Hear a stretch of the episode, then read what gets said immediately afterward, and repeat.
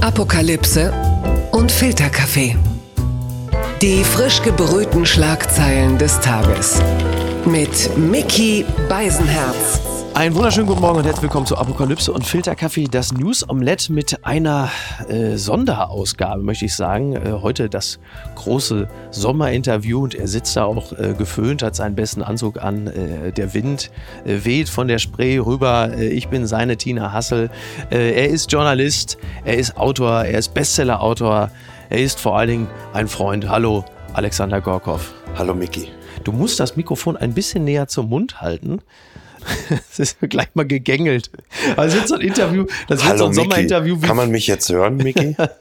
das wird so ein Sommerinterview wie früher Heinz-Klaus Mertes mit Helmut Kohl, Ja. wenn er ihm die richtig kritischen Fragen gestellt hat. So die erste Frage, Herr Kohl, Sie haben so schön abgenommen, wie machen Sie es? Ich bin sehr froh, dass Sie mir die Frage stellen. das war ja wirklich so, damals bei Sat 1. Das war doch eigentlich auch ja, Helmut es gab Kohls auch, äh, es gab auch beim Bayerischen Rundfunk den berühmten Roter Tressel, der den Ministerpräsidenten Strauß fragte, als er aus dem Untersuchungsausschuss kam, äh, die Opposition hat heute versucht, sie unter Druck zu setzen. Das ist ja doch nicht gelungen, oder? das wäre Ja? das wär aber Wir etwas... können das gerne so weitermachen. Das- wäre ich dir sehr dankbar. Das würde mir das alles etwas erleichtern. Das wäre aber übrigens auch eine Nur Frage. Suggestivfragen. Nur so, ja, Mhm. aber das wäre ja, das wäre jetzt übrigens diese Frage, da kommen wir ja gleich drauf, wäre ja jetzt auch wiederum etwas, das würde bei Twitter ja dann ungefähr 36 Stunden trenden. Ja. Ruta, Rutat Tressel wäre Hashtag Tresselgate oder so, ne? Tresselt Gate, ja. Ja, naja. Ja. Wir kommen erstmal hierzu, Die Schlagzeile des Tages. beziehungsweise des Jahres oder des Halbjahres, denn was wir hier vorhaben, ist ja eine Art Halbjahresbilanz zu ziehen. Was hat uns so in diesem halben Jahr bewegt? Was fanden wir besonders interessant? Was hat uns möglicherweise erschüttert? Und das ist meine Lieblingsschlagzeile, sicherlich auch unter dem immer noch recht frischen Eindruck des Hochwassers. Dazu sei gesagt, wir unterhalten uns gerade am 17. Juli. Es ist Samstagmittag. Wir wissen also nicht, was innerhalb der zwei Wochen passiert ist, bis dieses Gespräch ausgestrahlt wird. Aber die Schlagzeile ist für mich, Laschet will mehr Tempo beim Klimaschutz, weil es ist wirklich, also das entbehrt natürlich nicht einer gewissen Komik. Und es umreißt auch sehr gut die Dramatik all dessen, was dieses Jahr auch so mit sich gebracht hat. Das ist richtig, aber ich glaube ihm das, dass er das will. Also entscheidend ist ja nicht, was er jetzt will, sondern was die äh, Burschen die letzten Jahre gemacht haben. Dass er das jetzt will, leuchtet mir ein, weil Ja, wobei die, die Frage ist ja immer, er ist ja speziell in NRW als Ministerpräsident, er ist jetzt natürlich auch noch nicht ewig Ministerpräsident von NRW, sei der Fairness halber äh, vorher gesagt. Lange gab es ja auch eine rot-grüne Regierung in NRW, Hannelore Kraft, like wer sie noch kennt. ja, die übrigens äh, klimapolitisch auch ausgesprochen umstritten war. Ne? Ja. Also muss man schon auch sagen, ist jetzt nicht so gewesen, dass die jetzt die Klimawende in NRW eingeführt hätten. Ich glaube, das ist wahrscheinlich in Nordrhein-Westfalen in der Form vorher auch so gar nicht möglich gewesen, einfach aufgrund der Industrie So ist vor es, Ort. ja. So, und das ist also es wäre möglich gewesen, aber sie hätten den Preis dafür bezahlt. genau. Und äh, der wäre halt gewesen, dass sie schon früher abgewählt. Ja, ist richtig. Und, und plötzlich ist Laschet äh, Ministerpräsident von NRW. Auch wahrscheinlich für ihn erstaunlich. Und jetzt ist er Kanzlerkandidat der äh, CDU. Jetzt, wo wir reden, Mitte Juli auch mit ganz guten Chancen Ja. gewählt zu werden. Und hat aber jetzt das Thema äh, Klimaschutz in Anführungsstrichen an der Backe. Ein Thema, wofür die CDU bislang ja jetzt nicht zwingend gebrannt hat, um es mal vorsichtig auszudrücken. Nee, ich glaube, er wirkt auch so, als ob er selber erstaunt ist, dass er Kanzlerkandidat ist. Das ist bei mir eigentlich, wenn ich ihn sehe, immer das, dass ich, also phänotypisch mag ich ihn. Ich bin nicht nur aus äh, Nordrhein-Westfalen und auch äh, merke, dass das meine Heimat ist.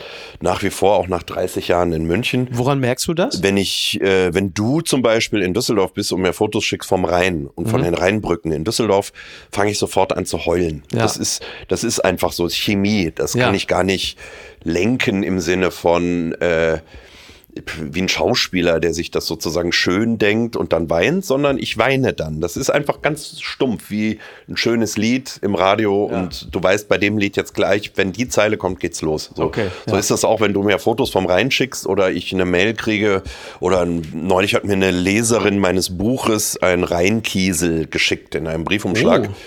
Und ich weiß genau, wie die Rheinkiesel aussehen. Ja. Die sind sehr dunkelgrau und flach. Ja. Und genauso sah er aus. Und da habe ich sofort das Heulen angefangen. Jetzt sind wir schon vom Thema abgekommen. Naja, nicht ganz. Also ne? Wir bin- sind ja bei also Rheinkiesel und Rheinpass und, und Ja, Heulen auf Rheinkiesel. Rheinbrücken passt ja eigentlich ganz gut gerade Genau, wo wir von Rheinkieseln reden, sind wir schon bei äh, Laschet. Und ich finde den einfach äh, phänotypisch natürlich großartig, weil er auf mich wirkt wie ein Mensch, der selber überrascht ist, dass er jetzt Kanzlerkandidat Ja. ist. Das ist das, was mir halt auffällt. Das ist vielleicht gar nicht richtig. Vielleicht hat er unheimlich zielstrebig und und für uns alle, ich finde ja auch immer diese Hidden Agenda von so Politikern ganz toll, die wir alle nicht auf der Liste haben. Äh, Stichwort Olaf Scholz, kann man vielleicht gleich nochmal. Kommen Und auf jeden Fall noch zu, ja. ja. Und der Armin Laschet, den finde ich phänotypisch einfach komisch. Der erinnert Ja. mich immer so ein bisschen an so eine Mischung aus François Hollande und äh, Inspektor Clouseau, auch Peter Sellers so ein bisschen. Ja, aber immer, immer, also quasi der, der falsche Mann am falschen Platz. Irgendwie ja. Der dann aber auch meistens nicht das Richtige sagt oder sich unglücklich ausdrückt. Das Ja, ist ja das etwas, sind, das begleitet ihn durch diesen, Genau. durch, durch eigentlich schon mit Pandemiebeginn hat ja Bundesdeutschland dann auch mitbekommen, dass er sich unter Druck nicht besonders souverän verhält, um es mal vorsichtig auszudrücken. Ja, aber diese Leute können die lange Strecke. Und das ist das Interessante. Bei Hollande haben damals alle gesagt, der wird niemals Präsident. Dann wurde er es auf einmal. Ja, war dann auch bald wieder weg, aber da ist er dann auch mit der Vespa, mit dem Baguette Toll, ne? unterm Arm da zu seiner Geliebten gefahren. Nachts. Das sind natürlich Sachen, die jetzt mal bei allem Elend in der Welt doch irgendwie Freude bereiten. Aber kannst du dir das vorstellen, Armin Laschet, der dann irgendwann äh, mit der Schwalbe durch Berlin Kann nachts ich mir fährt, vorstellen, ja. um Ja. aber welche Schauspielerin dann zu besuchen? Kann ich dir nicht sagen. Aber ich will ja auch nicht. Wenn das ausgestrahlt wird, bin ich in Frankreich im Urlaub und ich möchte einfach da auch bleiben und das Handy nicht anmachen müssen. Blattgold. Wir waren jetzt bei Laschet, also gucken wir uns doch jetzt mal den Wahlkampf soweit an, wie uns das eigentlich so äh, gefällt. Also ich leg mal vor, das Schöne an diesem Wahlkampf ist ja, dass er überhaupt einer ist. So, die letzten Jahre oder Jahrzehnte äh, war das ja im Grunde genommen äh, schon immer entschieden. Es war eigentlich nur klar, Angela Merkel geht da wie der FC Bayern durchs Ziel und die anderen müssen halt gucken, wie sie sich dann so als zweite oder dritte einreihen. Jetzt ist es vergleichsweise offen, Fragezeichen. Ich glaube, Armin Laschet geht durchs Ziel und die anderen werden sehen, wie sie sich einreihen. Also nach jetzigem Stand. Bitte nochmal zur Klarstellung, dass wir gerade den 17. Juli haben, während wir reden. Also ich weiß nicht, was jetzt die nächsten zwei Wochen noch passiert, aber äh, ich glaube, das wird so ausgehen. Mir ist zwar rätselhaft, ehrlich gesagt, warum, aber ich glaube, das wird so sein. Ja, Gen- Genau, wir bilanzieren ja ein wenig, denn dieses Jahr hat ja schon einiges an Themen geboten. Also, und es, und es, es, es schwang ja immer ein wenig hin und her. Also zwischenzeitlich war völlig klar, also wenn man das genau betrachtet, war es Anfang des Jahres noch so, dass man gesagt hat, naja, wenn Jens Spahn jetzt seinen Hut doch noch überraschend in den Ring wirft, dann marschiert der über den Parteivorsitz, der wurde ja entschieden, Anfang Januar, marschiert der durch bis ins Kanzleramt. Also Jens Spahn ist eigentlich der beste Beleg für die, ich sag's mal, Volatilität in der gesamten Angelegenheit, was wir jetzt so seit einem halben Jahr sehen. Und jetzt ist ähm, Armin Laschet Kanzlerkandidat der Union. Äh, Spahn äh, kann froh sein, wenn er über die Bundestagswahl hinaus überhaupt noch irgendeine Rolle spielen darf. Friedrich Merz ist nicht so weg vom Fenster, wie manch einer sich das wünschen würde. Und äh, die im Mai, April noch höchst geschriebene Annalena Baerbock ist zum jetzigen Zeitpunkt heftigst angeschlagen. Ist nur, wie gesagt, immer die lange Strecke. Also ich finde immer die Politikerinnen, Politiker toll, die, also phänotypisch toll, als Journalist natürlich auch und, und Zeitzeuge, die bewundere ich immer, die wir nicht jeden Tag auf der Liste haben und die einfach die lange Strecke gehen, also Marathonläufer. Äh, tendenziell würde ich Annalena Baerbock sogar auch dazu zählen. Ja. weil Ich glaube, die hat echt einen Wumms und stelle sie mir ähm, relativ schmerzfrei vor und glaube, die geht weiter. Ja. Vorbehaltlich weiß ich nicht, was noch passiert. Und ähm, ich bin so fasziniert davon, dass es doch einen stabilen Wählerkreis inzwischen gibt äh, für bestimmte Parteien, der ja bei allem, was wir an Koalitionsspekulationen jetzt machen können bis September, doch relativ klar zu sein scheint. Also es gibt einfach noch so und so viel Prozent, die wählen immer noch die SPD. Ja. Es gibt einen viel größeren Prozentsatz, der wählt CDU. Aber das sind ja übrigens nicht nur, wie man das gerne immer ähm, vorgibt, sind ja nicht nur die Alten, die die CDU wählen. Das Nein. ist ja immer das, das wird ja dann gerne bei Twitter und Co. so skizziert, als seien es jetzt nur die, äh, ich zitiere, nur alten weißen Männer, die die CDU wählen, auf dass die Welt sich ja nie ändern möge. Ja. So ist es ja auch nicht. Es gibt ja Nein, auch viele es- junge Leute, ja, die es die gibt Union auch sehr wählen. viele, das haben wir als Journalisten oft nicht im Blick, sehr viele konservative junge Leute. Ja. Es gibt auch sehr viele junge Leute übrigens, die AfD wählen. Das Ja. haben wir im Osten gesehen jetzt. Ja. Äh, Die haben wir nicht im Blick, weil wir immer nur auf Fridays for Future gucken. Aber es gibt äh, wirklich extrem viele junge Leute, die einfach konservativ sind und die diese alte, diese alten Werte und diese Zeiten irgendwie gemütlich und schön finden und das auch nach Sicherheit riecht, Mhm. was sie auch ganz schön finden, vor allem vielleicht sogar nach diesen anderthalb Jahren. Ja. Äh, kann ja sein. Und ich glaube, dass die CDU einfach unheimlich profitiert von dem Lebensgefühl, das sie ausstrahlt. Weil die Bilanz dessen, was sie angerichtet haben, die letzten vier Jahre, also ich bin jetzt Mitte 50, ich kenne auch so den Satz aus den, habe ich so als Kind immer gehört, äh, die Sozis können nicht mit Geld umgehen. Das war immer so ein Klassiker. Mhm. Ja. Können die Sozis nicht, da brauchst du ähm, Alfred Dregger und, und Stoltenberg und so. Ja. Ja, die Älteren ja. erinnern sich, weiß nicht. Gerd Stoltenberg. Stoltenberg. So, und die Sozis können nicht mit Geld umgehen. Stoltenberg kennt man eigentlich jetzt nur noch, weil sein Enkel irgendwie bei diesen ganzen RTL Ficky-Ficky-Insel-Formaten dabei ist. ist das so? Ja, ja. Okay, Ja. ja. Ist auch schön, ist auch ein Angebot. ja. Das sind Sachen, die erfährt man nur von dir. Ich habe die, ich habe die, ich bin immer ganz begeistert, wenn ich mir die Bilanz angucke Mhm. dann von der Union, Ja. weil nach den Kriterien, mit denen ich aufgewachsen bin, was ist anständig Mhm. in der Politik, was ist unanständig, wann übernimmt man Verantwortung, kannst du dir die Bilanz angucken von Frau von der Leyen, was die Bundeswehr angeht, von Frau Kramp-Karrenbauer, was die Bundeswehr angeht, also äh, von Heerscharen von Waffen, die irgendwie aus der Kaserne geschmuggelt wurden, bis heute unauffindbar. Ja.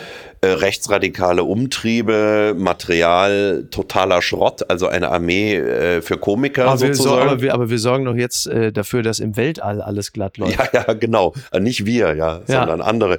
Und äh, wenn du dir die Bilanz anguckst von, von Herrn Scheuer, wo hunderte Millionen möglicherweise verbrannt worden sind mit diesem Quatsch mit der Maut, Ja. Äh, wo man einfach unter normalen Umständen, jetzt stell dir mal vor, das hätte ein Sozialdemokrat Ich angerichtet, werfe noch den Begriff. Maskenraffke mit rein. Der, Auch so ein schöner neuer Begriff, Maskenraffke. ja, der kommt noch, dann weiß ich nicht, ob die Bildungspolitik äh, von Frau Karliczek eigentlich das Gelbe vom Ei ist. Wenn ich mir die Unis und die Schulen gerade angucke, würde ich sagen, nein. Und das ist doch eine ganz komische Bilanz eigentlich. Ja, und erstaunlich. dass man dann jetzt hingeht und sagt, also, äh, also jetzt ahnt wahrscheinlich jeder, der mich hier hört, dass ich nicht CDU wähle. Ich sage aber nicht, was ich wähle. Finde es aber ganz interessant, dass diese Partei offenbar von diesem gefühlten Sicherheitsding einfach total profitiert. Ja, ja. Und es ist ja jetzt auch keine Partei von Unmenschen. Also wenn Genau. die jetzt wiedergewählt werden, kann man nur sagen, okay, dann machen die ihren Quatsch so weiter. Ja. Wir werden aber andererseits auch nicht äh, hier in den, in den Krieg geschickt oder so, ist ja alles gut. Aber was da angerichtet wurde die letzten Jahre, die eigentliche Bilanz, ist ja wirklich zum Piepen schlecht. Das muss man, das muss man sagen. Ich, ich, ob- nur weil wir ja ein bisschen bilanzieren, sage ich jetzt den Satz: Corona ist ein Brennglas. Äh, Auch einer Ja. dieser entsetzlichen Ja, Sätze. so ist Fußball. Ja. So ist Fußball.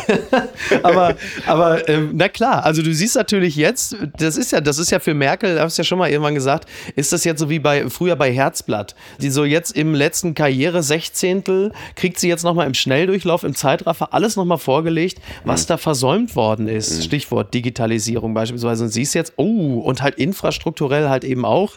Und auch klar, was das Thema Klimaschutz angeht, ist natürlich auch wahnsinnig viel liegen geblieben. Und ähm, das, was liegen geblieben ist, wurde jetzt im Zweifel dann gleich mit fortgerissen. Ja, ich glaube nur ehrlicherweise, dass wir auch die Katastrophe in der Eifel jetzt gehabt hätten und in Nordrhein-Westfalen, wenn die CDU nicht an der Regierung gewesen wäre. Davon ist Die auszugehen. Abläufe sind länger, schwerer, wie mein Lieblingspolitiker Lauterbach jetzt sagte, wir werden die nächsten 80 Jahre noch äh, diese Folgen haben. Toll so. eigentlich, ne? ja, als man das gehört hat. Die, ja. Genau. Und das ist so, ja. Das rechne ich ihr sozusagen für diese Legislaturperiode mhm. speziell jetzt nicht an. Ja. Sondern wenn wir mal von den Tagesfakten sozusagen ausgehen, meine Söhne, die ähm, daheim studieren, weil sie nicht mehr ins Audimax müssen. Meine Tochter, die daheim mit elf Jahren in der Schule ist und ihre Klassenkameraden nur mit Maske sieht. Äh, und wenn sie daheim ist, bricht das WLAN in der Schule zusammen. Wir reden hier von München und nicht von Ulaanbaatar oder so. Und das ist schon, ähm, das finde ich schon alles phänomenal. Und da gibt's natürlich einen totalen Renovierungsstau hier, wo ich mir immer so denke, bei allem, was, also speziell die Unionsminister eigentlich in den letzten Jahren so fabriziert haben, und das sage ich ohne jeden Hass, ja, das finde ich einfach spektakulär, so wie Police Academy Teil ja. 3 oder so, wo ich so denke, komisch, dass die noch in den Umfragen so gut dastehen. Übrigens, komisch eigentlich ähm, die FDP profitiert jetzt, glaube ich, finde ich auch völlig in Ordnung, profitiert mhm. jetzt ein bisschen ja. davon, weil die Ersten jetzt doch merken, so, also eigentlich ist es doch echt irre. Und das ist auch alles völlig in Ordnung. Aber ich sag's so mal, äh, nur so gefühlt, wenn ich das mal so als relativ überparteilicher Mensch von außen betrachte, komisch dann, dass die SPD in den Umfragen immer noch relativ schlecht dasteht. Ja, weil sie eigentlich ja die Themen besetzen, die ja auch ähm, höchste Relevanz haben. Ja, und weil man auch sagen kann, und das würden, glaube ich, nicht mal jetzt ähm, konservative Kommentatoren bestreiten, dass Franziska Giffey, bis sie über ihre Doktorarbeit stürzte, dass Hubertus Heil, dass Olaf Scholz eigentlich einen ganz zuverlässigen, guten Job gemacht haben, auch sich für ein paar Sachen eingesetzt haben und sie sogar umgesetzt Wirecard. haben. Hm? Wirecard. Wirecard. Ja, könnte sein, dass das die große Schwachstelle ist. Oder es ist wahrscheinlich die große wird Schwachstelle. Ja, wird ja einfach ja. weggeschwiegen von ja, ja. Ja, ja, okay. Ähm, andererseits Mindestlohn, alles, was mit Miete zu tun hat, mit fairen Löhnen. Ähm, da hat die SPD eigentlich, und ich bin auch bin auch der Meinung, dass Scholz sich, äh, dass das einfach für ihn natürlich ein Erfolg war mit der globalen Mindeststeuer. Ja, wobei äh, stand jetzt, wo wir uns unterhalten, sagt ja Janet Yellen, äh, die Finanzministerin äh, der USA, sagt, ja, das mit der globalen Mindeststeuer, gute Sache, aber Amazon nehmen wir jetzt mal raus. Du sagst, du ja. sagst, Motherfucker, das ist doch genau die, ist doch das Unternehmen, das diesen ganzen Gedanken ja. erst angestoßen hat. Ja, ja, es ja. ist blöd, dass die Welt immer noch abgefuckter ist, als man denkt. Ja. Die unbequeme Meinung die man so im Februar, März häufiger hörte, war der Satz, ich bin mütend. Markus Lanz kam längere Zeit nicht aus, ohne die Sendung mit diesem Zitat zu beginnen, um dann Menschen wie Karl Lauterbach, Alena Büchs oder Rainer Haseloff äh, mit diesem Satz, mit diesem Zitat zu konfrontieren. Äh, ich bin mütend. Du, äh, du sagtest gerade schon, du hast das noch gar nicht gehört. Jetzt ist es auch schon wieder weg. Also die Frage ist nur begegnet, also diese Mischung aus müde und wütend, die mhm. alle irgendwie das, dieses Gefühl, das alle um, umfingen, so im März mhm. 2021, wird dieses Gefühl im November 2021 wiederkommen? Ja. Ja? Ja. Weil wir mit der Delta-Variante zu tun haben werden und wir werden äh, glaube ich, mit unseren äh, Kindern zu tun haben, also mit den Ungeimpften. Ja.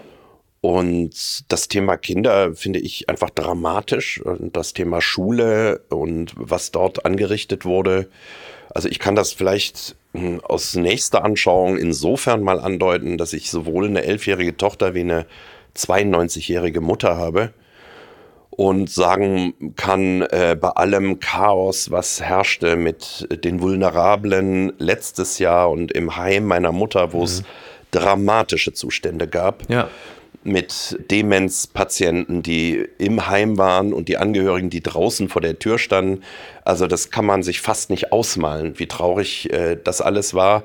Äh, ist allerdings im Heim, äh, hier im Caritasheim in München, alles auf die wirklich vorbildhafteste, tollste Art umgesetzt worden. Soweit das möglich war, ja. ähm, ist man da allen Parteien, also Angehörigen, ähm, äh, und Bewohnern entgegengekommen. Und ich habe ja gesehen, was die da leisten, diese ja. Menschen, die Pflegerinnen und Pfleger auch. Äh, man schämt sich fast dafür, wie wenig das auf der Tagesordnung war bisher. Das war dann auch mal, wenn du dich erinnerst, ganz kurz mal auf der Tagesordnung, dass das ja die Helden wurde. sind, ja. einschließlich der berühmten Kassiererin beim Rewe. Ja. Und was wir jetzt im Herbst kriegen werden, ist das Thema, sind die Kinder und Jugendlichen, die, wie wir wissen, zutiefst geschädigt sind durch diese ganze Geschichte. Ja. Und wenn ich mich in den Aber du Kopf, meinst psychisch geschädigt? Ja, natürlich. Ja, ja sicher und die auch alleingelassen wurden und die sich jetzt zum Teil in den Schulen anhören müssen. Äh, die Parallelklasse hat die Pandemie aber besser bewältigt. Die haben im Test irgendwie Ach, eine? Note besser. Und dieses Jahr werdet ihr alle versetzt, aber nächstes Jahr wollen wir noch mal sehen. Und das ist natürlich schon ähm, ein Thema, glaube ich, das im Herbst ganz stark kommen wird. Ja. Das ist eine Generation, die ist gezeichnet davon. Und jeder, der mir sagt, ja, unsere Eltern haben aber den Krieg äh, erlebt, das war viel schlimmer, dann kann ich nur sagen, ja, das ist ein Vergleich, den kannst du dir wohin stecken. Hm, ja. Abseits dessen ist es ja auch so, wirklich so verrückt, dieser Wettlauf. Es gibt ja ein Kopf-an-Kopf-Rennen gefühlt mit äh, Corona. Das heißt, irgendwann im, naja, kurz um Silvester hieß es, hurra, der Impfstoff ist da. Jetzt geht's los ziemlich genau zur selben Zeit hieß es, huch, da gibt es eine Mutation aus Großbritannien. Und äh, seitdem heißt es so, jetzt das nächste Unternehmen hat einen Impfstoff entwickelt, jetzt geht es noch schneller, jetzt äh, äh gibt es hier in München, heißt es jetzt, schauen Sie, Sie können durch den Drive-Thru im IKEA, wir machen das, dieses Bayern, das Tempo, so ist es hier. So, und dann heißt es, jetzt kommt aber äh, Delta Plus, jetzt kommt schon die nächste Variante, dann gibt es die Lambda-Variante, die es irgendwo gibt. Ähm, du siehst also, wann immer der Mensch irgendwie sich so, so, so an der Nasenlänge voraus ist, äh, mutiert das Virus und dann heißt es plötzlich wieder, jetzt kommt wieder der nächste Scheiß. Und da ist natürlich die Frage, wie lange wird uns das noch begleiten und äh, wie geht das Ganze aus? Also ich habe natürlich für den November äh, und den, den Herbst und Winter das Gefühl, das werden wir für die Erwachsenen, wie du richtig sagst, wahrscheinlich ganz gut in den Griff kriegen. Jetzt geht es ja darum, dass nicht mehr nur auf die Inzidenzen geschaut wird, sondern auf die Hospitalisierung, was vermutlich auch richtig ist, um irgendwie ansatzweise Zitat, mit dem Virus zu leben. Aber klar, genau das passiert dann. Ne? Dann geht es in die Schulen, dann geht es äh, in den Bereich der Jugend und der Kinder und wir müssen halt gucken, wie wir damit auch klarkommen. So. Ja, und ich kann überhaupt, ich würde mich total weigern, äh, irgendwelche Prognosen abzugeben, weil dieses Virus wirkt im Moment wie so eine Prüfung. Wäre ich religiös, würde ich sagen, okay, also da ist echt so eine biblische Geschichte gerade im Gange. Wir werden geprüft und sollen mal zeigen, was wir sozusagen äh, drauf haben in dieser Prüfung. Im Sinne von Solidarität mhm. oder im Sinne von äh, ja, Technik auch, und Wissenschaft? Ja, auch Technik und Wissenschaft. Also der berühmte Meteoriteneinschlag der eh schon relativ ausgehungerten Dinosaurier, ja. die schon oben alles weggefressen hatten und unten nicht mehr hinkamen. Und dann noch die Meteoriten. Also könnte man sagen, okay, das ist hier gerade die totale Prüfung einschließlich der Überschwemmungen, die jetzt ja. noch kommen. Also wäre ich dafür prädestiniert, an so etwas zu glauben, würde ich jetzt steil gehen. Und es gehen ja auch viele steil gerade. Das ja. ist ja ersichtlich. Tue ich aber nicht. Äh, auch weil ich äh, wirklich alle Geschichten meiner Eltern kenne. Wie gesagt, meine Mutter ist, lebt ja noch 92. Und die Geschichten aus dem Krieg und was Menschen angerichtet haben, die stellen alles in den Schatten, einschließlich der nationalsozialistischen Tötungsmaschinerie und so weiter. Das stellt alles so in den Schatten, dass ich immer dazu rate, freundlich zu bleiben und mal ähm, den Tag abzuwarten. Und ich glaube, die Pandemie ist für mich ausdrücklich nur für eine Sache gut, nämlich auf den nächsten Tag zu gucken, sich ums Kind zu kümmern, um die Mama zu kümmern und zu sagen, jetzt gucken wir mal, was das bringt. Und ansonsten mache ich alles mit. Ich, ich ziehe die Maske auf, ich halte Abstand ich umarme dich, weil du es schon hattest und ich geimpft bin und sonst niemanden und versuche zwischendurch zu lächeln. Sowas kann man sich nicht ausdenken. Das gab es ja auch in diesem Jahr. Im März äh, war ein Containerschiff, 400 Meter lang, die Ever Given, hing quer im Suezkanal. da denkt man, ach du Scheiße, was ist das denn? Und äh, plötzlich äh, sahen wir, ich will ja gar nicht dramatisieren, weil es war in erster Linie irgendwie ja auch brüllkomisch, was da passiert ist.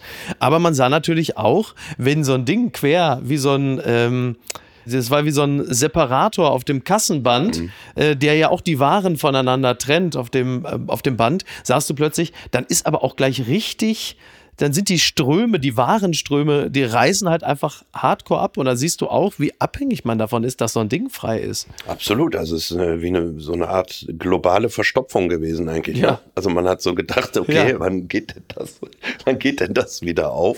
Ja. Ja, dieser kleine Bagger, man erinnert sich ja an dieses Bild von diesem kleinen Bagger, Bild, der tapfer anbaggerte, ähm, da- um dieses riesen Schiff wieder frei. Wie gesagt, 400 Meter, das haben viele von uns nicht als Yacht. Und ähm, um das wieder freizukriegen, absoluter Wahnsinn. Was mich ja völlig beeindruckt hat, was ja dann im Zuge dessen äh, dann auch rauskam, war die Fahrtroute vorher auf dem offenen Meer. Ja. Also die Chutzpe zu haben, mit einem 400 Meter langen Containerschiff Mhm. auf dem offenen Meer erstmal einen Pimmel zu malen Ja. auf die Karte. Ja. Also das ist ja schon toll. Wie gesagt, da sind wir wieder äh, gewagter Sprung bei Armin Laschet. Ich mag diese Komik, die oft Sachen innewohnt. Ja. Und ich mag es auch zu sehen, dass Menschen. Das, also ist keine politische Kategorie gerade. Ich mag dieses Unperfekte. Ich habe François Hollande damals so ein bisschen ins Herz geschlossen wegen seiner Vespa-Geschichte. Ja. Ähm, ich fand es auch toll, als Armin Laschet jetzt äh, vollgeregnet von der WDR-Kollegin äh, angeblich sagte junge Frau zu ihr. Und denke mir immer, es, es muss auch nicht immer der maximale Shitstorm dann sein, Ja. sondern einfach sagen, Leute, so sind wir, wir sind Chaoten. Genau. Und ein Typ, der so einen Tanker äh, lenkt, äh, verbraucht halt mal den Sprit einer Großstadt, um einen Pimmel ins Meer zu malen. Ist das nicht Wahnsinn? Das ist einfach auch, das sind wir Menschen und wir werden nie so sein, wie Twitter uns haben will. Also Ja. das ist so. Ja. Und solange er nur das macht und auch zur Erderwärmung damit natürlich in einem grauenvollen Maße beiträgt, so what? Ja, man muss genau, man, man muss einfach ein, ein gerütteltes Maß an Blödheit bei Menschen einpreisen. So, es gehört einfach auch irgendwie dazu. Ja, Und wir sind ist ja komisch. sch- Ja. Wir sind komisch, genau, wir sind, Wir sind komisch, komisch, ja. und alle doch auch relativ äh, arme Würstchen, muss man sagen. Da kommen wir vielleicht noch mal kurz darauf zu sprechen, wenn es gleich um das Thema Bücher geht, äh, weil du gerade über Armin Laschet sprachst. Das war natürlich auch ein wunderbares Beispiel, als es um, du sagtest es gerade, Susanne Wieseler, die Kollegin äh, vom WDR ging, die da mit ihm sprach. Und dann sagte er, man, also da haben ja mittlerweile schon Experten, wahrscheinlich ist auch Kollege Weber vom Bärplug, ist jetzt nur noch damit beschäftigt, rauszufinden, ob Armin Laschet zu Susanne Wieseler sagte, Entschuldigung, Frau, oder ob er sagte, Entschuldigung, Frau oder Entschuldigung, junge Frau. Also da gibt es jetzt wahrscheinlich mittlerweile zum, zum jetzigen Zeitpunkt wahrscheinlich 15 Gelehrte, die da also in einem, die sich irgendwo eingefunden haben, in einem Hörsaal, um das dann rauszufinden. Und Twitter hängt sich ungefähr 36 Stunden daran auf. Es gibt Menschen, die schreiben ganze Essays darüber, dass diese Äußerung der Beleg für die tiefgreifende Frauenverachtung von Armin Laschet ist. Und man sitzt einigermaßen fassungslos, aber auch amüsiert daneben und sagt, ihr habt aber schon mitbekommen, dass parallel dazu überall Hochwasser äh, die Menschen und die Häuser mit sich reißen und ihr äh, seid bei Twitter damit beschäftigt, darüber herzufallen, dass, aber wahrscheinlich hat es auch damit zu tun, dass wir, glaube ich, die großen Dinge so schlecht fassen und erfassen können und uns deswegen an so Banalitäten aufhängen, weil es auch etwas Erlösendes hat und etwas Ja, es ist sehr einfach zu erklären. Also wenn jemand wie Laschet sagt, junge Frau, äh, ist man halt sofort in dieser gemütlichen alten westdeutschen Welt äh, und sitzt so in Düsseldorf auf der Ratinger Straße im Füchschen und sagt, bringen Sie mir mal eine alt junge Frau. Junge Frau, So. ja. Das ist ja gemütlich äh, und gleichzeitig natürlich total frauenfeindlich und und es ist sehr einfach zu erklären. Ja. Und es ist ja, wir haben ja alle für vieles überhaupt gar keine Erklärung.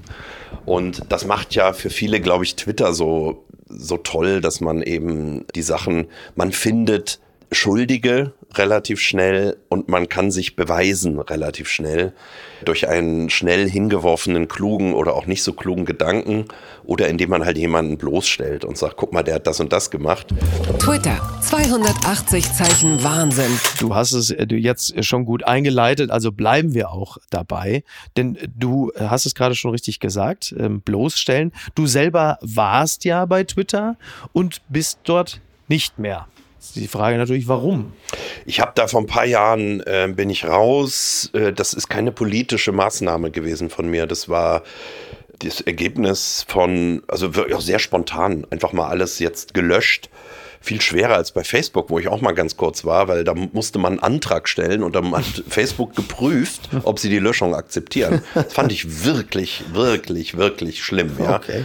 Ähm, wurde mir also mitgeteilt, sie würden das mal prüfen, ob Ja. ich da überhaupt rausgehen Das ist wie darf. beim Sinaloa-Kartell, wo man sagt, Wirklich gerne schlimm. Also Ja. es ist ein schlimmer, schlimmer Laden, ja. Ja. Und ähm, Twitter, ich weiß, dass ich am Anfang eine, einen echten Spaß daran hatte, weil ich es lustig fand Mhm. und unterhaltsam. Und außerdem habe ich dort von Leuten tolle Hinweise bekommen auf Artikel, die irgendwo standen, wo ich sie nicht gefunden hätte. Ich fand ein paar Überlegungen toll. Ich fand es oft witzig.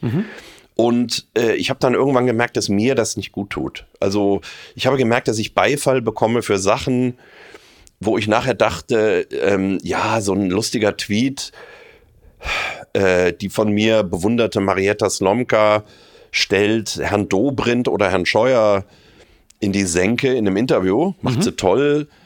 Äh, ich schreibe dazu zwei Zeilen und kriege 10.000 Herzchen. Und dann habe ich gedacht, was ist denn das für ein scheiß Strebertum eigentlich, was Ja. du da machst gerade? Und habe gemerkt, ich finde das unsympathisch. Das, äh, das entspricht nicht meinem Verständnis von mir selbst, was ich auch an andere habe, die ich irgendwie cool finde oder, oder lässig. Und ich, ich habe einfach gemerkt, es ist nicht mein Medium. Es erinnert mich auch an die traumatischste Zeit meines Lebens. Das sind die 13 Jahre in der Schule gewesen, wo ich gelernt habe, was ich ja auch hier und da literarisch verarbeite, dass zwei Sachen belohnt werden, nämlich Strebertum und Denunziation. Und ich habe über die zwei, drei Jahre, die ich bei Twitter war, gemerkt, unabhängig des, von dem oft charmanten Zeug, was man da findet, dass das aber belohnt wird. Also das ist, Ja. was wirklich belohnt wird, Ja. ist, ich weiß es besser und die oder der ist ein Arschloch. Genau. Findet ihr nicht auch? So. Und äh, diese ähm, Herdenkriminalität auf eine oder einen loszugehen und sich des Beifalls seiner Leute sicher zu sein, das ist etwas gewesen, was mich äh, bald dann so abgestoßen hat, dass ich gesagt habe, Leute, das brauche ich nicht.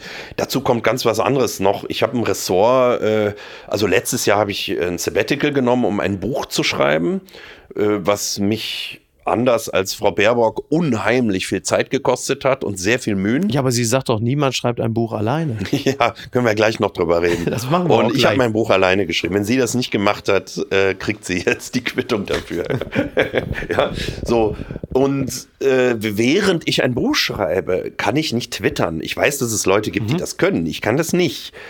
Äh, Ich kann auch nicht mich um meine drei Kinder kümmern und um meine schon zitierte Mutter und 40 Kollegen im Feuilleton der Süddeutschen Zeitung Also deren Chef du bist. Das muss man vielleicht an dieser Stelle und kurz mal dazu sagen. Twittern, ähm, alles gleichzeitig Ja. kann ich nicht. Also da kriege ich einfach äh, mentale Probleme, die will ich nicht haben, weil ich ja noch mit dem Fahrrad von der Redaktion nach Hause fahren möchte und mal die Nase in den Wind stecken und sagen, ach guck mal, das riecht hier so schön nach Heu, äh, das ist doch auch schön, da habe ich ja keine Lust, mich auf die Bank zu setzen und wer weiß, wem zu antworten. Ja, ist interessant, ne? Also, dass man in dem Moment, wo man äh, da herradelt und sagt, es riecht hier so schön nach Heu, dass man wirklich den, also ich kenne das ja von mir selber auch, ich bin da ja nach wie vor Heavy User, sehe es aber genauso wie du. Sehe, also, dass man in diesem Moment den Impuls verspürt, so, ich setze mich jetzt hin, will aber jetzt an dieser Stelle erstmal schreiben, was ist denn der äh, Scheuer von mir aus für ein dummes Nee, Arschloch? was äh, du machst, was ja Teil deiner psychischen Auffälligkeit ist und dich natürlich sehr liebenswert macht, ist, dass du ein Foto machst und dann sagst, wenn ihr das riechen könntet, wie schön das hier nach Heu riecht. Ja, immerhin. Ja, dann so, hat- das ja. ist ja auch charming und das finde ich ja. Ja. auch toll. Äh, Und du bist ja wenigstens noch, also äh, mal abgesehen davon, dass es dich beruflich sozusagen im Griff hat, hast du es ja auch im Griff, Ja, soweit ja. man es sagen kann. Ja. Ja. Und es ist ja auch mitunter wirklich lustig und unterhaltsam. Ich würde auch sagen, es gibt Kollegen von mir. Ich bin ja als Kioskbesucher noch da. Mhm. Ja, ich habe mich verkleidet, wie andere auch, und guck mal so rein. Ja. Und sag, guck mal, was ist mit dem los? Und mein Gott, ist der irre geworden und so.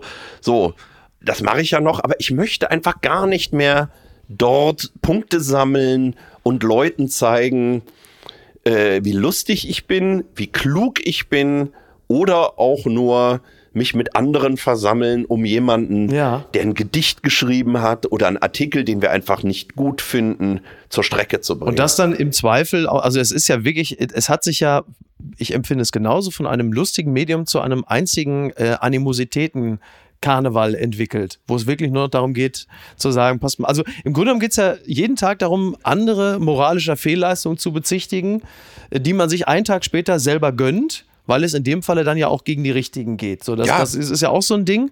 Und ja, die Frage ist, warum ist es so humorlos geworden? Und meine Antwort ist, weil die meisten sich im Schützengraben wähnen. Und da ist Humor ja nun auch nicht gefragt. Ja, die Menschen haben sich ja auch strukturell gar nicht verändert. Also das gab es ja immer. Es Ja. gab ja immer schon empörte Leserbriefketten von Menschen, die gesagt haben, früher kamen diese Briefe halt handgeschrieben mit Füllfederhalter, heute kommt das als Mail oder Twitter, lese ihre Zeitung seit 40 Jahren, jetzt ist Schluss, ähm, weil und so weiter. Ja. So, und das ist, natürlich ist Twitter einfach auch ein Kanal, übrigens für ganz, ganz wenige Menschen nur in Deutschland. Ja. Das darf man auch nicht vergessen. Ich habe Shitstorms erlebt, nur auf Twitter. Die haben in der analogen Realität weder der Redaktion noch in meinem Leben überhaupt je stattgefunden. Die sind nur in dieser Welt passiert. Ja. Und ja, wie gesagt, aber das ist nur eine persönliche Geschichte von mir. Ja. Ich weiß, dass bei Twitter tolle Leute unterwegs sind. Ich weiß, dass es Leute gibt, die super, dass ich sehe das auch, ich profitiere auch davon. Es gibt Menschen wie der von mir verehrte Hans Hütt oder andere Philosophen, Wissenschaftler, die, die einfach Zeug twittern, wo Ja. ich sage, ach guck mal, das gucke ich mir an, das lese ich, ähm, das lasse ich mir sogar oldschool eventuell jetzt gleich ausdrucken, um es mitzunehmen und zu Hause nochmal zu lesen und so weiter, Ja. ohne den Schirm vor der Nase. Das ist alles super. Mein persönliches Ding ist 13 Jahre Horror. Ich habe eine Horrorzeit gehabt in der Schule. Das ist einfach äh, da kann jeder äh, Kinder- und Jugendpsychiater äh, hätte da an mir die größte Freude. Und da kann ich halt einfach nur sagen, das ist exakt das, wird dort wieder bedient.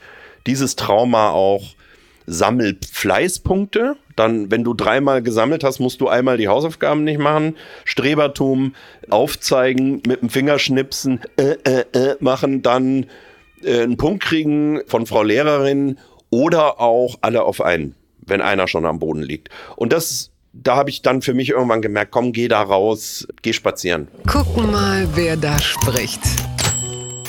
Du hast es schon so schön eingeleitet. Ich äh, zitiere Heinz Strunk in dem Süddeutschen Magazin. Wenn das Casino schließt, bin ich oft der letzte Gast. In diesem Interview mit Sven Michaelsen, ganz tolles äh, Gespräch zwischen Heinz Strunk und Sven Michaelsen. Ja. Unter anderem sagt Heinz Strunk, äh, ich zitiere mal ähm, eins, zwei Sätze. Da geht es unter anderem um seinen Debütroman Fleisch ist mein Gemüse. Er sagt, meine Erfahrung, 500.000 verkaufte Bücher machen vielleicht für eine kurze Weile glücklich, aber nicht auf Dauer. Jeder Mensch hat einen Was wäre wenn Traum. Hätten Sie mir 2004 einen Bestseller-Erfolg prophezeit, hätte ich gesagt, ab dann ist in meinem Leben alles Paletti. Ist aber nicht so. Ich glaube, jeder Mensch wird mit einer bestimmten Fähigkeit zum Glück geboren, die unveränderbar ist. Und jetzt kommt ein Satz, äh, da, möchte ich mal fragen, ob du das auch so empfindest. Du hast ja gerade ein Buch geschrieben bzw. veröffentlicht, Die Kinder hören Pink Floyd. Das äh, sei an dieser Stelle wärmstens empfohlen. Und Heinz Strunk antwortet auf die Frage, ist es eine Erlösung, wenn man eine Lebensgeschichte wie die ihre in autobiografische Romane verwandelt? Er sagt, Schreiben als Selbsttherapie. Ich halte es für ein frommes, leider unausrottbares Märchen, dass es möglich sein soll, sich Probleme von der Seele zu schreiben. Aber immerhin liegt eine gewisse Befriedigung darin, dass die bleiernen Jahre wenigstens zu etwas gut waren. 100% d'accord. Also, Ja? ja. Also du hast ja selber, du hast ja selber ein Buch geschrieben, jetzt gerade eben, die Kinder hören Pink Floyd, über deine, deine Jugend im äh, Großraum Düsseldorf. Ja. Und ähm, das war ja auch, oh, wie soll man sagen, das war jetzt ja auch nicht die Wicherts von nebenan im klassischen Sinne. Nein, und es ist ja auch, äh, und zwar im wahrsten Sinne des Wortes, äh, wenn man so will, die bleierne Zeit gewesen, äh, weil es spielt ja von den frühen 70ern bis ins Jahr 77, also der berühmte heiße Herbst, als das Pink Floyd-Album Animals rauskam. Äh, da hört es dann auf. Und äh, das sind die Jahre in der Vorstadt gewesen, die dort beschrieben werden. Ich habe es aber, und da verstehe ich Strunk komplett, ähm, ich glaube, man sollte nicht darauf hoffen, dass das einen therapeutischen Effekt hat. Das ist nicht so. Gar nicht? Bei Nein, dir auch nicht beim nein, Schreiben? null. Also, Also du hast ja auch vieles, du hast ja auch vieles, wie man so schön sagt, von der Seele geschrieben. Überhaupt nicht also, von der Seele geschrieben, weil das war immer da auf der Seele und Ja. da ist es auch immer noch. Also es ist ja nicht, also genau, okay. Schreiben ist für mich einfach, deswegen habe ich das mit Frau Baerbocks Buch partiell auch gar nicht so harmlos gefunden. Mhm. Also weder möchte ich jetzt, dass diese Frau in die Hölle geschickt wird dafür, Ja. aber ich fand es auch nicht so harmlos. Also äh, was sie da gemacht hat. Weil für mich ist ein Buch etwas ganz, ganz, ganz Besonderes. Das ist einfach, ich liebe Bücher und Ja. Literatur. Das ist halt ein leidenschaftliches Thema bei mir. Und ich schreibe mir nichts von der Seele, sondern ich arbeite extrem hart, drei Jahre lang an einer Geschichte und Ja. kürze die am Ende von sechs auf 200 Seiten runter, weil ich sie noch schlanker haben möchte und mir noch mehr Gedanken um den Rhythmus mache und um die Musik, die hoffentlich beim Lesen sich einstellt, wenn ich so und so viele Sätze hintereinander weglese und mache mir auch in der Zeitung, wenn ich die Zeit habe, in der Zeitung über jedes Wort, was irgendwo steht, so viele Gedanken, dass ich nicht sagen kann nachher, das habe ich mir mal von der Seele geschrieben. Also dann muss ich ins Boxstudio oder Ja. in die Muckibude, dann schaffe ich mir was von der Seele und lieg nachher noch irgendwie zehn Minuten in der Sauna und fahre relativ ähm, erlöst nach Hause. Aber ein Buch schreiben, äh, das hat nichts mit Seele in dem Sinne zu tun. Was ich interessant äh, und, und auch bewundernswert fand, ist, dass dir es so gut gelungen ist, so präzise Begebenheiten, Begegnungen, Momente zu beschreiben, die du ja zu einer Zeit erlebt hast, die ja nun auch schon locker 40 Jahre her ist. Wie, wie geht das? Wie ist das möglich? Die ist zum Teil noch länger her. Also es fängt an, da bin ich glaube ich sechs, also vor fast 50 Jahren bis ja 40 ungefähr. Mm, Ganz einfach, weil ich eine sehr konkrete Erinnerung habe an meine Kindheit, äh, immer gehabt habe auch, verschiedene Bilder immer wieder wie so Kurzfilme mehr vom inneren Auge abgelaufen sind. Das andere ist, dass wir immer eine Familie waren, da am Niederrhein, die extrem gluckenhaft zusammengehockt hat. Auch als wir alle in verschiedenen Orten wohnten. Meine äh, heute verstorbene Schwester damals dann, die zog ja als Lehrerin nach Ungarn, meine Eltern in Düsseldorf, ich hier in München, aber wir haben uns ständig irgendwo getroffen und es wurden immer die Geschichten wieder erzählt. Das ist wie eigentlich auch wieder wie in der Bibel tradierte Erzählungen. Wir haben immer wieder dieselben Geschichten erzählt, Ja. die zum Teil irre komisch waren. Und man hat immer so gelacht, als hätte man sie zum ersten Mal gehört. Ja, es war immer wieder ganz lustig, wie der Papa mit dem Quittenkochtopf hochkommt äh, aus dem Keller. Oder wie das oder wie das. Das kennt aber jeder. Das kennt wahrscheinlich jeder, der irgendwie ein Familiending laufen hat. Ich weiß ja, dass es bei dir genauso ist mit Ja. Oma und Kind und dann kommt der Bruder, dann kommt der Onkel. Und wir kennen das doch. Wir sitzen zu Hause und wie man im Rheinland sagt, wir erzählen wieder die Dönekes von früher. Ja. Und das ist bei uns unheimlich präzise da gewesen. Und ich habe vor allem auch ein Ding mit meinem Vater, der leider nicht mehr lebt. Ich sehe ihn ständig, auch in Träumen, vor seinem Brett sitzen mit seinem Pata Negra und seinem Weißwein und der immer schon während des Essens äh, dampfenden Zigarette, an der er zwischendurch ziehen konnte und die FAZ auf dem Tisch und seine politischen Ausführungen, das habe ich einfach total abgespeichert. Und als ich mit Roger Waters, Pink Floyd, im 2018 dieses Streitgespräch hatte, habe ich gedacht, okay, jetzt wird der ganze Wahnsinn einfach mal aufgeschrieben. Wieso hat dich eigentlich ausgerechnet diese tolle und gleichzeitig extrem kritikwürdige Band so am Sack? Also was ist das eigentlich? Ja. Was da Zieht sich ja wie ein roter Faden durch das gesamte Buch. Also Ja. das Schaffen der Band Pink Floyd und insbesondere äh, der Mastermind äh, Roger Waters, mit dem du dann am Ende des Buches ja auch diese Begegnung hast. Sprache spielt äh, die zentrale Rolle in diesem Buch, nicht nur, weil man Sprache braucht, um ein Buch zu schreiben, sondern es geht vor allen Dingen auch, also wir haben ja jetzt ähm, speziell in diesem Jahr geht es ja auch sehr stark um Achtsamkeit, Sprache, die nicht, ich zitiere nur, gewaltvoll ist. Und dieses Buch berichtet ja von einer Zeit, in der die Sprache eine große Brutalität und Gnadenlosigkeit hatte. Ist dieses Buch auch so ein Abgleich mit der Moderne, um mal zu zeigen, guck mal Leute, so sah es früher aus?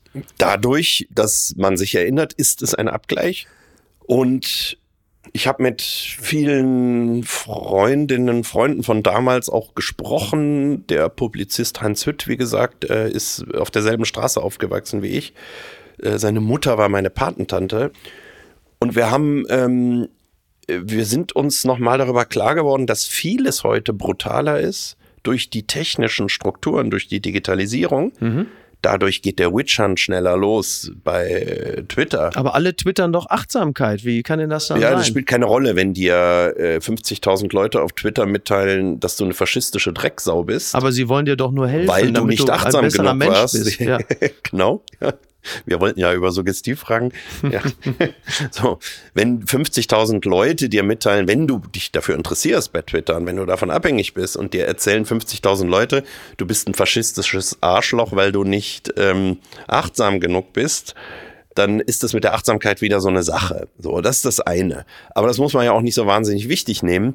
Aber für viele ist es ja extrem wichtig. Und wir wissen ja, dass Menschen, gerade auch junge Menschen, die nicht so alt und abgefuckt sind wie ich, an Sachen wie Instagram, Facebook und Twitter zerbrechen können. Mhm. Ja, also ich sage nur ähm, Stichwort Boateng etc.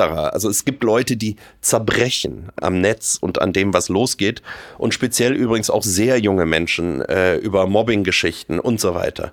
Das ist das eine. Diese Brutalität gibt es heute und ich weiß, wovon ich rede, weil ich ja auch Kinder habe und weiß, wie stark der Druck ist. Und jeder, der Kinder hat, weiß es.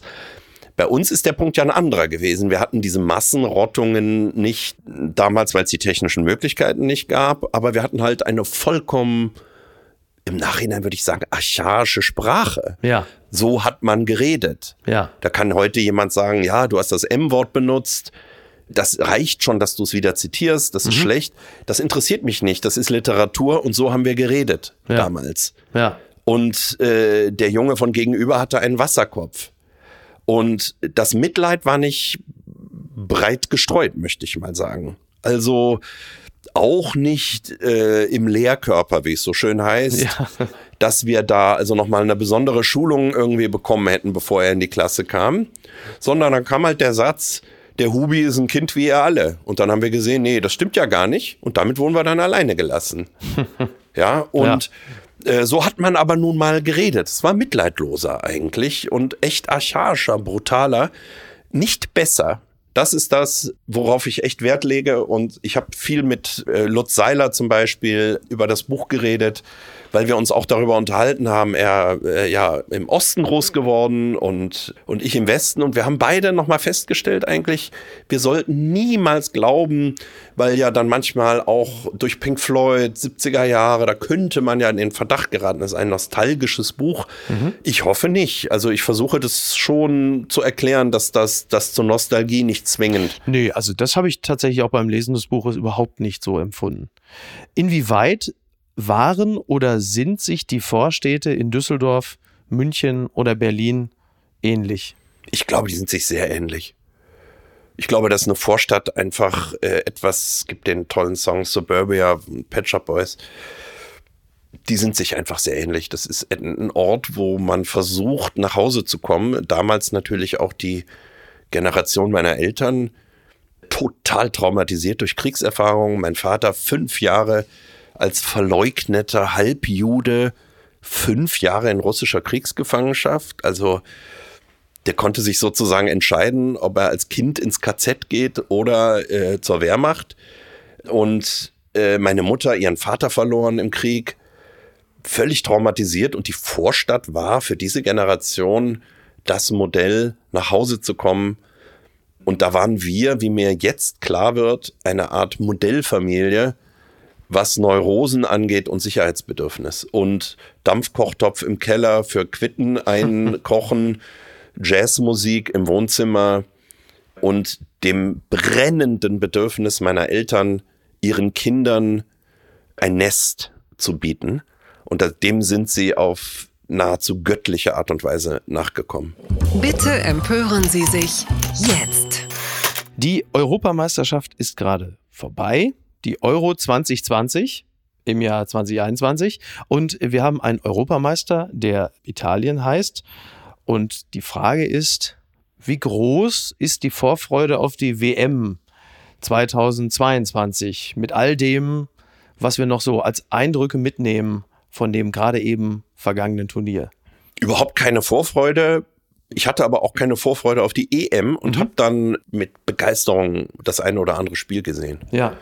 Lag und es an der Qualität der Spiele oder lag es auch daran, dass so viele Fans wieder im Stadion waren? Nee, die Fans, äh, also das über die Fans im Stadion will ich gar nicht reden, weil ich glaube, das ist niemandem, der irgendwie noch ein Gehirn im Kopf hat, zu vermitteln, wie grauenvoll das ist, was Länder und Verbände dort angerichtet haben Auch im Vergleich dazu, dass ich in der Schule meiner Tochter um ein Gespräch bitte und man mir dort sagt, sechs Eltern kommen bitte nicht. Das können wir unter pandemischen Gesichtspunkten gerade nicht für gut heißen. Ja. Und jetzt hat die Schule nicht bestimmt, dass da in Wembley 60.000 Leute, dazu noch 10.000 irre die das Stadion so stürmen, reinkommen. Aber das ist natürlich vor allem einem Kind. Deswegen ist mir das nochmal sehr wichtig zu sagen.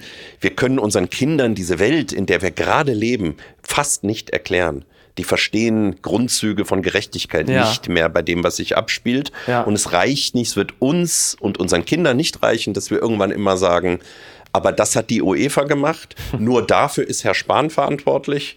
Und das wiederum musst du mit deiner Lehrerin besprechen, sondern die Kinder sehen, das ist ungerecht. Und das müsst ihr mir erklären. Übrigens auch ihr als Generation, was ihr da eigentlich abgezogen habt. Und äh, jetzt wieder zurück zum Fußball. Es waren halt tolle Spiele. Ich meine, Miki, du weißt es ja und deine Freunde Nöcker und Vogelsang wissen's.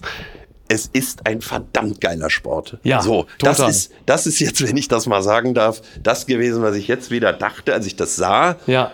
Und ähm, jetzt hatten wir ja an ARD und ZDF endlich auch mal geiles Fernsehen mit guten Experten, tollen Leuten. Ich finde, äh, Breyer hat das toll gemacht im ZDF und Schweinsteiger. und äh, Schweinsteiger nicht, aber Kramer und Almut Schuld, Star der EM, würde ich mal sagen. ja, absolut. Ja. ja, ganz toll.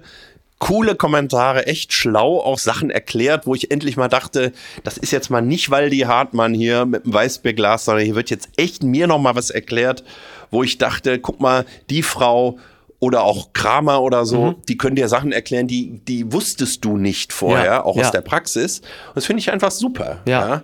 Und äh, Hitz hat das auch immer gemacht. Ja. Und äh, das sind einfach Leute, die können einem noch mal ein paar Sachen erklären. Und dann macht es auch plötzlich Spaß. Macht ne? Spaß Ja. zuzugucken. Und ich hasse alles am Fußball, bis auf das Spiel. Also Mhm. wirklich alles, ja. Seit der Bayern-Pressekonferenz, wo Rummenigge mit der Menschenwürde anfing, bin ich mehr oder weniger raus. Aber der Juan Bernat, der, der hat ja nur, hat ja nur ein, ein Scheiß gespielt, ja, bitte. das, das ist. Ich bin eigentlich aus allem raus, was es angeht, aber das Spiel ist halt geil. Ja. Und wenn du da anguckst, wie so Länder wie die Schweiz auf einmal aufdrehen und dir Freude bereiten, Österreich auch gut gespielt. Ja, fantastisch. Und das macht Spaß. Und so, und ich freue mich jetzt überhaupt nicht auf die WM. Und wenn es dann losgeht, werde ich wahrscheinlich das eine oder andere Spiel sehen. Das ist ja zu befürchten. Also wir alle sind uns ja jetzt einig, dass wir die WM äh, boykottieren werden. So, also sagen ja alle, wir, ja, das werden nein, wir wir werden kein einziges Spiel gucken. und Kein wenn es dann losgeht, gucken wir. ja, vermutlich. Ja, und die schwerst Korrupten, die mit diesem Sport äh, politisch oder finanziell zu tun haben, profitieren davon, dass es ein faszinierender Sport ist. 22 Leute versuchen diesen Ball ins, entweder in das eine oder in das andere Ding irgendwie zu lochen. Auch sehr viel ins eigene Ding bei diesem Turnier. Ja, und es ist offenbar faszinierend. Ja, ja, naja, wir, wir hassen den Dealer, aber wir lieben das Produkt. So und das es. ist halt einfach Ja. zu gut, Ja. als man dem einfach so den Rücken zuwenden Das wissen sie natürlich wollte. auch. Deswegen Genau. können sie ja, ich bin da vollkommen illusionslos und habe mich mit allem abgefunden. Ich weiß, das wird immer so weitergehen. Wer damit nichts zu tun haben will, soll raus. Ich habe mein Sky-Abo gekündigt und das gekündigt und jenes. Und Na, gesagt, jetzt ist ja Esther Settlercheck, ist ja jetzt auch nicht mehr bei Sky, deswegen So- kann man das Abo ja auch kündigen. Genau, und alles, was da im Öffentlich-Rechtlichen jetzt abgelaufen ist, hat mir Freude bereitet, bis auf deine Sendung natürlich. Natürlich. Hat mir, Ich kann mich nur entschuldigen. Ja, hat mir alles Freude bereitet und ähm, ist alles toll, kriege ich für die normalen Gebühren, brauche kein Sky mehr, äh, habe auch Klasse. Äh, überhaupt keine äh, Ambition, noch mich in irgendein Stadion zu setzen und mit 10.000 Betrunkenen in der U-Bahn rumzustehen. Jetzt klingst du ja schon Voll. wie Yogi Löw. ja, ja, ne? ja, ich bin auch im selben Stadion, fürchte ich. Was uns vielleicht noch mal, was uns vielleicht noch mal dazu bringt, mal zu resümieren, denn Jogi Löw hatte im März äh, 2021 angekündigt, äh, nach der EM zurückzutreten. Also er wusste wahrscheinlich schon, dass es nach der EM vorbei sein würde. Er dachte, er kündigt es vorher schon mal an. Und wir alle haben ja, oder viele von uns haben gedacht, ja, ist ein guter Zeitpunkt, denn mit diesem Turnier so da wollen die Spieler dem Yogi alle nochmal einen schönen Abschied bereiten. So kennen wir sie doch. Es sollte anders Ja, war halt ein Turnier zu spät, oder? Mindestens ein Turnier, Ja, ja. ja. ja. Wenn du, also kannst als Melancholiker kannst schon mal ein Feuilleton leiten, aber eine Mannschaft, die gewinnen muss, das ist, glaube ich, das ist, glaube ich, schwierig. Und das, ich habe mich dann an anderen Mannschaften erfreut, relativ schnell, weil ich relativ zügig gesehen habe, oh Gott, die sind ja alle wirklich sehr nachdenklich da auf dem Platz. Das ist richtig. Und das sind eigentlich elf Feuilletonisten gewesen, die, es gibt ja bei Monty Python das Fußballspiel der Philosophen. Stimmt, ja. Und so kam mir das ein bisschen vor. Ähm, muss man, glaube ich, leidenschaftslos sehen, war ein bisschen spät. Ja. Und wenn man jetzt einen Trainer gehabt hätte, der sozusagen äh, bis unter die Ohren mit Adrenalin voll gewesen wäre, oder halt so ein Schlaumeier wie Mancini? äh, ja, ja, so, dann hätte man wahrscheinlich jetzt die besseren Karten gehabt, aber Ja, ir- irre, ne? Also ich bin immer noch der Meinung, dass das Spieler, fürchterlicher Begriff, den verwende ich jetzt aber bewusst, das Spielermaterial äh, sehr Mhm. tolle gut Leute, gewesen ist. Tolle Leute, tolle Mannschaft. Gute Leute. tolle Köpfe auch, Ja. auch wieder so eine Mannschaft. Ich finde ja immer so toll, wenn Mannschaften plötzlich so eine Zeit haben. Ja. Also als Kind weiß ich ja, du warst noch lange nicht geplant. Diese mythische Bayern-Mannschaft, also so, Becker, äh, Beckenbauer, Meier, Müller, so, die sind ja bis heute einfach unerreichte Gestalten. Ja. Jeder Robben oder jeder Lewandowski, der man sagt, du hast jetzt so viel Tore wie Gerd Müller, sagt ja, obwohl er noch lange nicht geboren war, niemals würde ich mich mit diesem Mann messen. So. Und es gibt so Mannschaften. Bei Bayern war es dann äh, diese Truppe, wo man zwischendurch so dachte, mein Gott, jetzt werden sie möglicherweise sogar auch noch sympathisch. Ja, ja, genau. Ja, äh, Glücklicherweise hat der FC Bayern jetzt Nagelsmann verpflichtet. ja, so, so, es könnte sein, dass sie sogar noch als so eine, so eine geile Truppe, das war so eigentlich so in der Zeit, als die Champions League Ja. äh, äh, gegen Dortmund gewannen damals, wo man so sagte, irgendwie äh, ist für dich jetzt schwer als Dortmunder. Aber es war eigentlich echt eine coole Truppe und auch wenn man den Robben nicht mochte mit, mit seinen Schwalben, irgendwie war es ein toller Haufen. Ja? Absolut. Ja, ja, total. Und bei der Nationalmannschaft war ja jetzt, was die Spieler anging, hatte man so das Gefühl, eigentlich sind die Leute da Mhm. und du brauchst jetzt jemanden, der das Feuerwerk da abzündet. Genau. So, und dann hatte man das Gefühl, der Löw, wie gesagt, ich empfinde keine Aggression gegen ihn, weil ich finde auch das eher so auf eine tragische Art und Weise so heiter. Man hatte das Gefühl, er infiziert sie sozusagen mit einer wirklich ganz tiefen Nachdenklichkeit. Was bin ich? Wie soll's mal mit dem Leben weitergehen? Taug ich noch? Er hat ja auch diese ganz langgezogene Art, dann zu sprechen Ja. und das so nochmal hin und her zu wenden. Und man hatte so das Gefühl, das überträgt sich möglicherweise jetzt gerade ins Spiel, weil wir gucken ja als Laien immer gerne auf die sogenannte Körpersprache. Und das war ja in den ersten Spielen sofort zu sehen, Ja. dass andere total unter Strom stehen und unsere halt äh, nochmal nachdenken. Und jetzt, ähm, um den Bereich Fußball und fast diese Stunde abzuschließen, äh, das eine noch, die Frage ist, kann die Installation, die Neuinstallation einer Person in Gestalt von Hansi Flick für eine derart grundlegende Veränderung sorgen, dass sich bei der Nationalmannschaft und auch deren Performance signifikant etwas ändert? Ja, weil ich glaube, dass du mit einem Menschen an einer Stelle sofort etwas verändern kannst. Aber ist Flick nicht doch unterm Strich noch zu sehr DFB und die Leute drumrum sowieso? Bierhoff noch da. Ja, So. kann ja sein, aber ich glaube, dass der ein super Trainer ist. Auch offenbar ein cooler Typ. Und ich traue dem das zu. Also ich, ich glaube, du kannst mit einem Menschen an einer Stelle sofort etwas verändern. Du kannst einen irgendwo hinsetzen und du kannst sofort, wenn du jemanden irgendwo hinsetzt, äh, kannst du etwas verändern.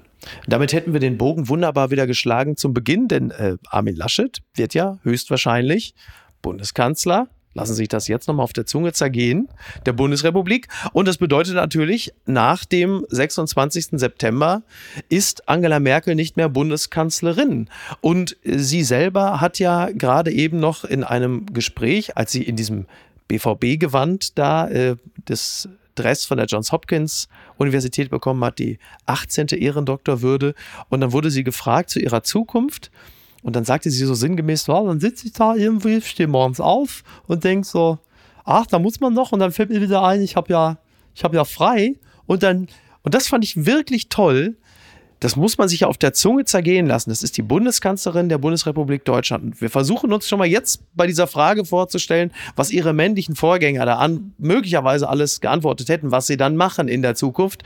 Und dann sitze ich da und dann lese ich ein Buch und werde vielleicht ein bisschen müde und dann mache ich ein Nickerchen, weil ich es kann. Sensationell. Ja, fantastisch. Nur glaubst du wirklich schon sehr sicher, äh, dass Laschet Bundeskanzler wird? Ich glaube das auch, aber weniger sicher mm, als du. Meinst du, weil Söder dann doch noch eingesetzt wird? Nee, Oder weil Habeck, weil die Grünen Habeck doch noch einsetzen? Halte die dollsten Sachen noch für möglich. Ja. Und, äh, wie gesagt, wir müssen wirklich deutlich machen, dieses Gespräch findet statt am 17. Juli. Du weißt ja wirklich nicht, was die nächsten Wochen passiert. Und so ist es halt heutzutage. Das ist doch ein wunderbares Schlusswort. Alexander Gorkov, vielen Dank. Das war Danke dir. eine sehr schöne Stunde. Du kommst jetzt mal ähm, nach der Sommerpause, kommst du wieder, dann machen wir mal eine reguläre Folge und beackern alles. Das war sehr okay. Das war sehr okay. Apokalypse und Filtercafé ist eine Studio Bummens Produktion mit freundlicher Unterstützung der Florida Entertainment. Redaktion Niki Hassania. Produktion Laura Pohl. Ton und Schnitt Niki Franking. Neue Episoden gibt es jede Woche montags, mittwochs und freitags, überall, wo es Podcasts gibt. Stimme der Vernunft und unerreicht gute Sprecherin der Rubriken Bettina Rust.